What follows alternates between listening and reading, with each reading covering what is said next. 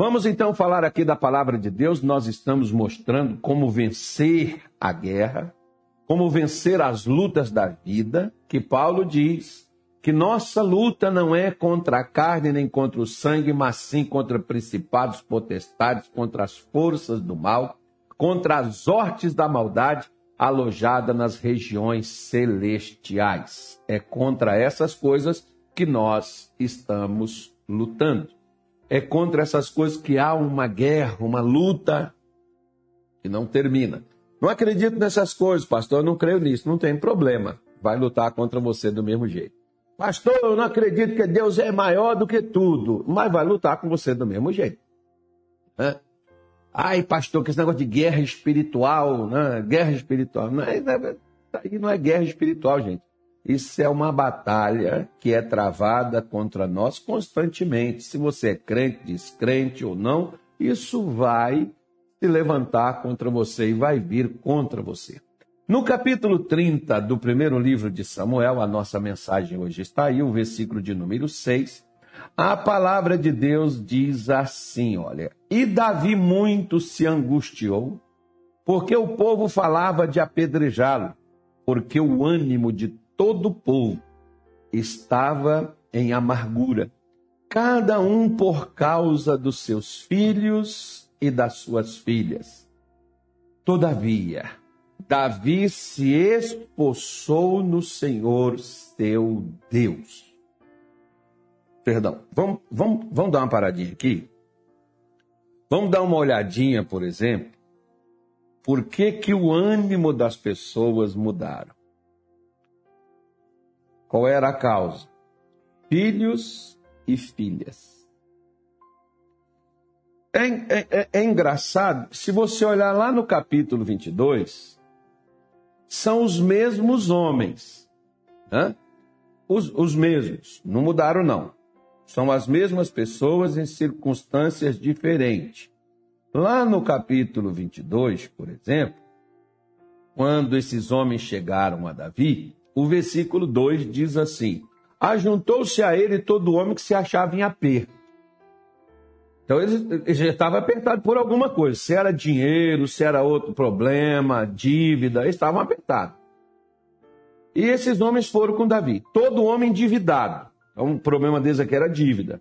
E todo homem de espírito desgostoso. Nada dava certo para esses camaradas. Davi se fez chefe deles e eram entre eles 400 homens. São os mesmos homens lá do capítulo de número 30. Aqui, por exemplo, o que deixou eles frustrados, decepcionados, o que desanimou eles, o que fez com que eles estivessem aborrecidos, chateados, foram outras coisas, porque esses homens eram aquelas pessoas que sempre focavam nas coisas para se animar. É mais ou menos como Jesus faz uma pergunta para aquele centurião lá de João 4 no versículo 46 em diante, quando esse homem foi pedir a Jesus para que descesse e curasse seu filho. Que o filho estava à beira da morte. Pois bem, Jesus virou para ele e disse assim: Se vocês não verem milagres, de maneira nenhuma crereis. Ou seja, vocês são tão limitados às coisas que se as coisas não estiverem acontecendo do seu jeito, você pode ver, por exemplo, no nosso país, nós temos um problema seríssimo. Por quê? Porque nós somos técnico também da seleção brasileira e só tem um lá. Atualmente é o Tite, né? Não sei nem o nome dele. Mas é o Tite. É o apelido dele aí. Aí nós temos, por exemplo, na o presidente da República. Mas, uma parte, ele não presta, até para a parte que votou nele, não voto mais, porque eu esperava que ele fizesse isso, que ele fizesse aquilo, que fosse assim, que fosse assado. Ele não fez nada. Ué, mas peraí. Ah, você votou na pessoa para a pessoa fazer o que você quer. E isso, e tinha que fazer mesmo, pastor, porque eu votei nele foi para isso. Ele me representa. Tá bom, mas o que você quer é o que todo mundo precisa e é o que todo mundo também quer. É aquela lorota que às vezes alguns candidatos, né, quer dizer, nem vem comigo com essa história que isso não rola comigo não. Eu escuto, fico calado, não sou besta, não está escrito otário aqui, mas não sou burro não. Só me engano uma vez também. que a duas, uma engana porque talvez eu não conheça direito. E a segunda é que eu não sou burro, né? Mas, mas presta atenção. O candidato vem com aquela história dizendo assim, nós vamos defender os interesses da igreja. Ah, gente. Larga para lá, né? Por quê? Porque quando você entra lá, não é, você não pode ser tapado de olhar para uma coisa só ali para defender interesses. Né? Se é um federal, por exemplo, é interesse da nação inteira. Porque o que beneficia seu curral eleitoral, é mesmo pode beneficiar outros. Mas aí fica aquela, aquela coisa, né? Que cada um puxa para onde quer, que cada um tem que ser do jeito que ele quer. E quando essas coisas não acontecem desta forma, aí as pessoas, estou decepcionado. Tô, olha, se a minha se, se, se, se, se tivesse um nome para o que eu sinto agora, meu nome seria é, Zé das Couves. Porque estou tão decepcionado com o Zé das Couves, que o Zé das Couves, eu não sei nem, eu não conheço nenhum Zé das Couves, né? Vai que existe um Zé das Couves, ele vai pensar que a gente está decepcionado com ele. Mas é um exemplo que eu estou dando para você. Aí eu perdi meu ânimo porque o Zé das Couves não fez o que eu queria. Igual, por exemplo, você casou, e a sua expectativa, assim, aquele amor da sua vida, aquela menininha bonitinha, aquela coisinha linda, cheirosa, maravilhosa, aquele trocinho, vira uma jararaca, uma cobra, um escorpião venenoso. E você diz assim: que decepção, pastor. Eu esperava que essa garota fosse fazer a minha felicidade, mas olha só o que ela causou na minha vida, ela acabou comigo. Eu entrei em depressão, eu, eu perdi o ânimo com a vida, eu perdi tudo, eu não tenho mais nem motivação para viver, eu quero morrer, eu quero morrer. A mesma coisa pode a moça fazer com o rapazinho. Ou como um dia um irmão chegou para mim, a minha frustração é que eu achei essa mulher dentro da igreja, eu não só achei ela dentro da igreja, ela era obreira da igreja, e se ela fosse pastora, dizia assim, ela estava no altar da igreja, e essa mulher, pastor, acabou com a minha vida, minha vida virou um inferno por causa dessa mulher. Por quê? Porque as suas expectativas estavam em coisas e em pessoas. E eu quero dizer para você, coisas e pessoas, coisas você perde, e pessoas te enganam, te traem, te abandonam. Está preparado? Não. Pessoas te criticam. Está preparado? Não. Não, né? Pois é. Aí você olha e diz assim: Poxa vida, né? Davi poderia falar: caramba, esses caras são muito ingratos. Quando esses caras vieram comigo, quem eles eram? Eu tornei esses camaradas vencedores, homens batalhadores, e olha agora o que eles estão querendo fazer. Estão querendo me matar. Eu ajudei esse desgraçado, esse miserável. Gente, quantas pessoas eu já ajudei, estendi a mão e depois elas me deram uma facada nas costas e estão com os espinhos cutucando e com a língua ainda me batendo. Está normal do ser humano, você não está pronto para isso, não? É normal. Quantas pessoas Jesus curou, Jesus libertou e naquele dia estavam lá, talvez junto com um coro dos outros lá dizendo: crucifica-o, crucifica-o. Porque uma semana antes ele entrou em Jerusalém e eles estavam lá, Osanas, Osanas, Osana ao nosso rei. Acredito eu que aquela galera também entrou naquele embalo, daquele hino, daquele cântico, recepcionando Jesus, tirando as vestes, pegando o ramo, colocando lá para que Jesus pudesse passar. E depois Boa parte daquela galera e os que não estavam crucificados estavam tudo escondidos, com medo de serem presos. Porque Jesus mesmo havia dito: todos vocês vão me deixar. Jesus nunca se decepcionou com ninguém, né? mesmo sendo traído. Você vê, por exemplo, Pedro traiu Jesus. Jesus falou com Pedro na tampa, na cara dele: disse, Hoje ainda, três vezes você vai me negar antes que o galo cante.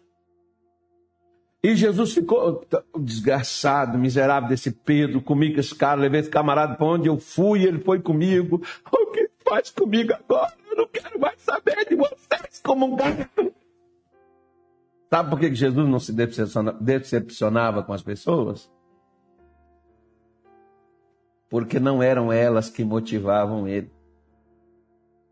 Se você depende de mulher, de filho, de pai, de mãe, de pastor, se eu dependo de uma igreja cheia para estar motivado, eu estou lascado. Né? Se eu dependo de aprovação das pessoas, olha, o senhor é pastor, o senhor é um homem santo de Deus, o senhor é uma bênção, o senhor é o que eles falam. Até os que vêm aqui, que me pedem oração, falam mal de mim. Me criticam. É duro, é explosivo, é arrogante. É... Oh. E, e, e, sabe o que, que eu faço? Olha a minha cara. Poxa, eu tô tão triste, eu tô tão chateadinho. Poxa vida, sabe? Porque a gente dá vida e essas pessoas não apoiam. Você tá esperando nisso, filho? Senhora, tu tá esperando isso? Ai, pastor, depois de tudo que eu fiz nessa igreja, primeiro você fez para quem? Depois de tudo que eu fiz para minha mãe, você fez por quê? Você queria o abraço, o beijo, a aprovação de sua mãe? Ou você fez porque você é gente?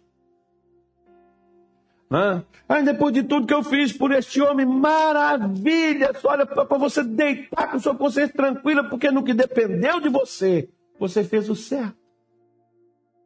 Mas nós não, nós só pegamos o lado negativo, que é aquilo que nos desanima. Por quê? Porque se as coisas não deram certo na minha vida, eu tenho que encontrar o quê?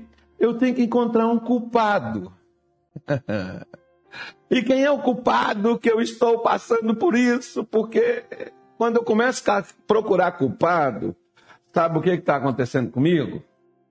Está acontecendo só uma coisa. Eu estou desmotivado e ninguém tem culpa da minha falta de motivação. Ah, pastor, mas olha, depois de tudo que a gente faz, depois de tudo que a gente. Eu dei tudo de mim nesse relacionamento, nesse casamento. Eu dei tudo de mim, pastor.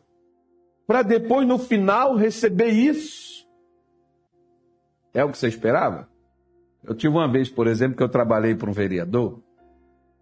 E foi serviço pesado, não foi trabalhar assim, com coisas assim há muitos anos atrás. Trabalhei seis, quase quatro meses para ele. Ele não me pagou. E era um bom dinheiro. Quer dizer, não é de agora. As pessoas dão calote nos outros, né? Ele não me pagou. Eu né, nunca tirei a dívida dele. Passou um tempo, ele morreu. Meu pai falou assim comigo: meu filho, você vai ter que perdoar ele e tal. Perdoa, não. Perdoar a dívida, não. Ele, ele eu perdoo, a dívida, não. A dívida vai estar tá lá. Ele está perdoado. A dívida, o trabalho, os quatro meses de trabalho, existe e está lá. Meu suor, meu trabalho, meu esforço está lá. Só que tem uma coisa eu deixei de trabalhar para outras pessoas porque eu trabalhei para aquele e aquele não me pagou? Não. Por que você está vendo aqui? Qual desses são iguais? Estão todos na mesma mão, mas são diferentes. Porque a minha motivação sou eu o responsável por ela. Eu poderia falar, não, ó, esse pessoal é tudo canalha, é tudo safado, perdoa até a expressão da palavra, é tudo sem vergonha, ninguém vale nada, eu não mexo, não olho, não converso, não falo, não me dirijo a ninguém. Não. Por quê? Porque a minha motivação sou responsável por estar motivado ou não.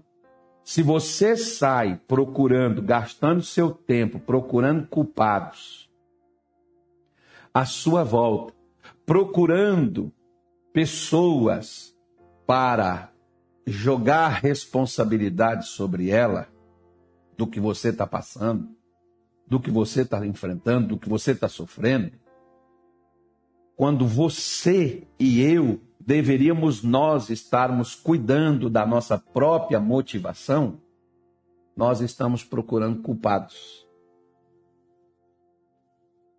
por aquilo dali. Seu pai não te apoia? Sua mãe não te apoia? Seu marido não te apoia?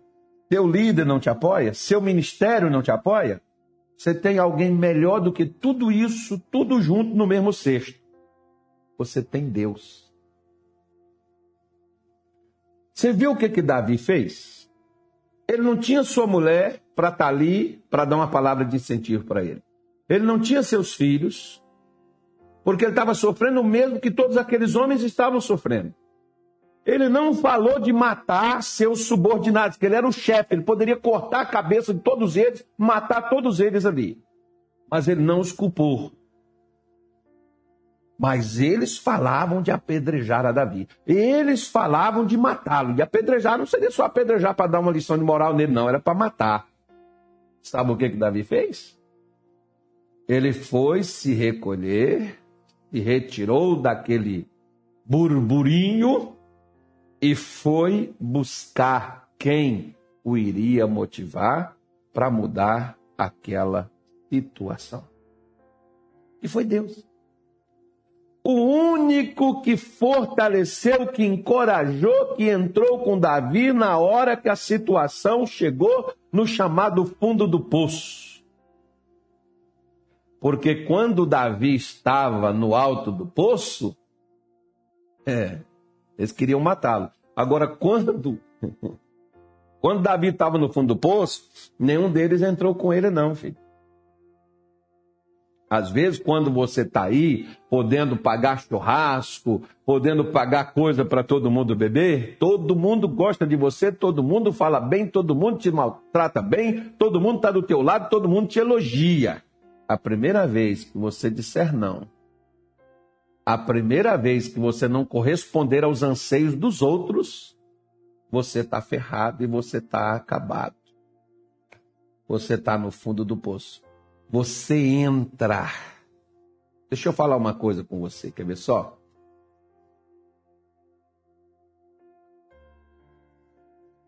Você viu que Davi na caverna de Adulão, se fez chefe e tirou esses homens das suas dívidas, tirou esses homens dos seus desgostos, tirou esses homens dos seus apertos. Davi entrou nos apertos, nas dívidas, entrou no fundo do poço deles e arrancou eles de lá. Mas na hora que Davi precisava de um consolo, de um incentivo, de uma motivação, qual foi a motivação que ele deu? Nós vamos matar você. Você que é o culpado de nós estarmos passando pelo que nós passamos. Você que é o culpado disso. Nós vamos te matar e agora? Pois é, essa é a motivação, né? Pois é isso que eles estão projetando e planejando fazer. E o que que Davi faz? Bom, já que não pode, você não tira, né? Uma vez, por exemplo, disse que acho que o Carlos Spurgeon, Charles Spurgeon, ele mandou um, um, um ajudante dele ir até um fazendeiro pedir leite, queijo para as crianças, que ele tinha um orfanato lá, não sei quantas crianças eram, e estava precisando de doações. Aí o fazendeiro foi e mandou um recado para ele, disse assim, ó, fala para ele que não tem só eu aqui de fazendeiro não, fala para ele que pede para os outros, os outros também têm que ajudar, não só eu não. Aí, eu, não deu não, e o camarada voltou, né, lá no, no Charles Spurgeon, falou para ele, ele virou e disse assim: ó, fala para ele se ele consegue tirar leite de uma vaca seca. É uma vaca seca. A vaca seca é a vaca que não tem leite, filho. E se ela tem leite, tem vaca, por exemplo, quem mora na fazenda, no sítiozinho, quem mora sabe disso. Que tem vaca que tem leite, mas na hora que você vai tirar, ela esconde o leite, ela não deixa o leite descer para você tirar. Ela só deixa o leite descer quando é o bezerro que está mamando. É ou não é, Anilton? Já viu isso, não?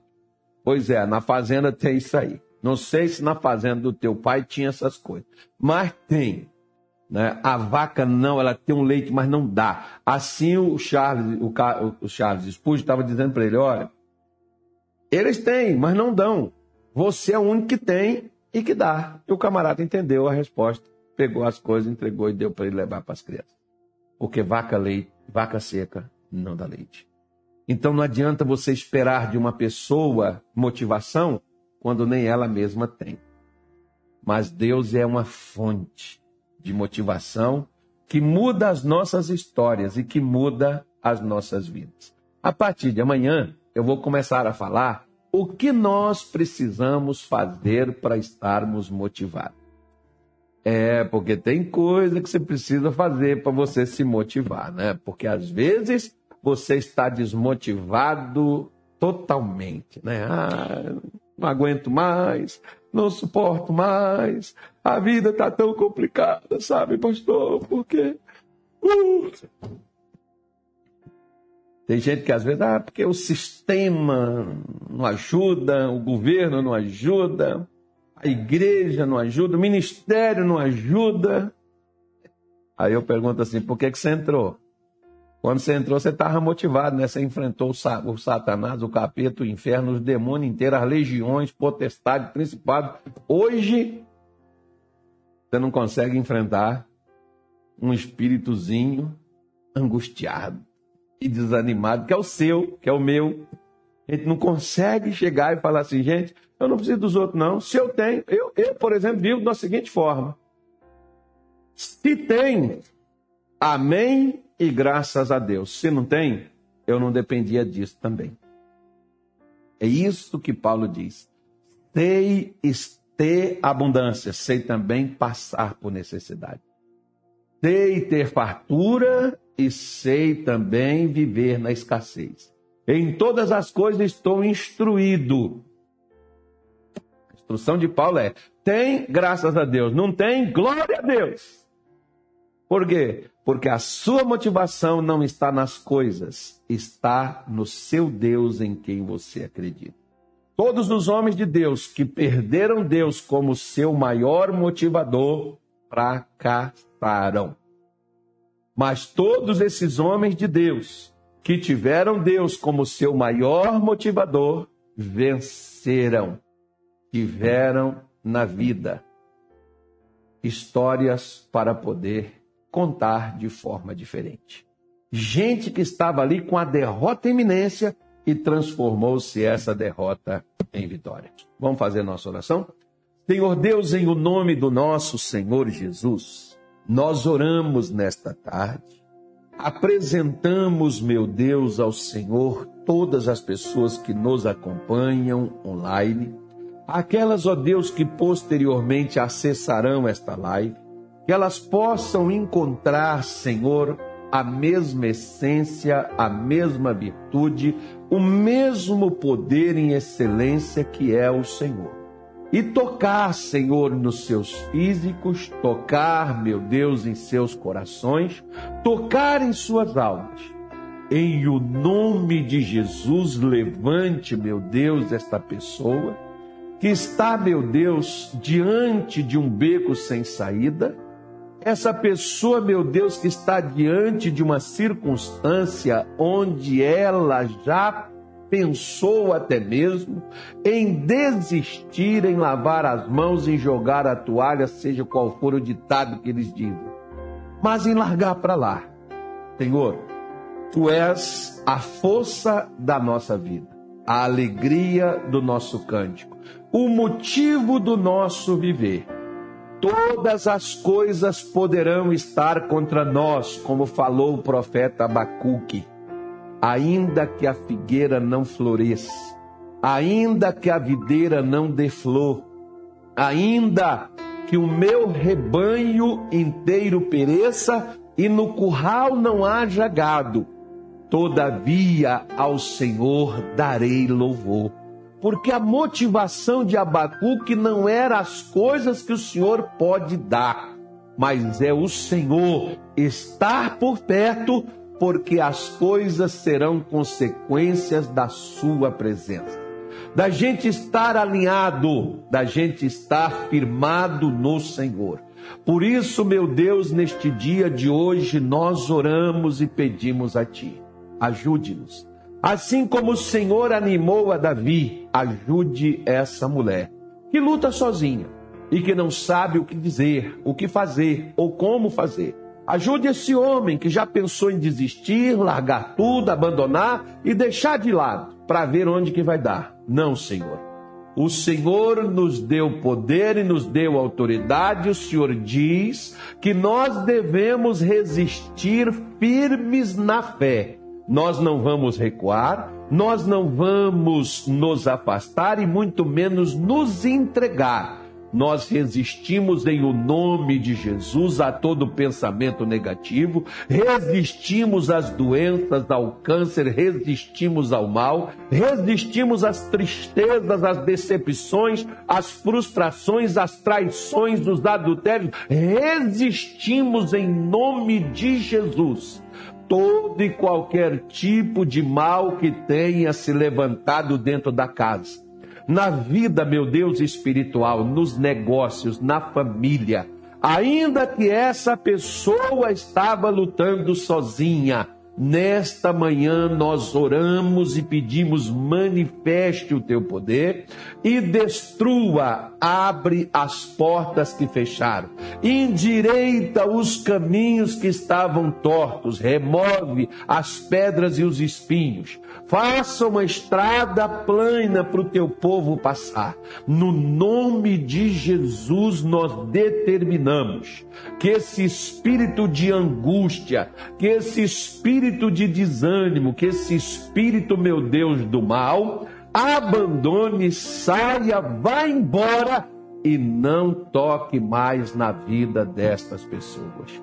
Meu Deus, abençoe a vida de cada uma delas. Coloque, Senhor, as tuas mãos sobre elas, no nome de Jesus. Amém? E graças a Deus.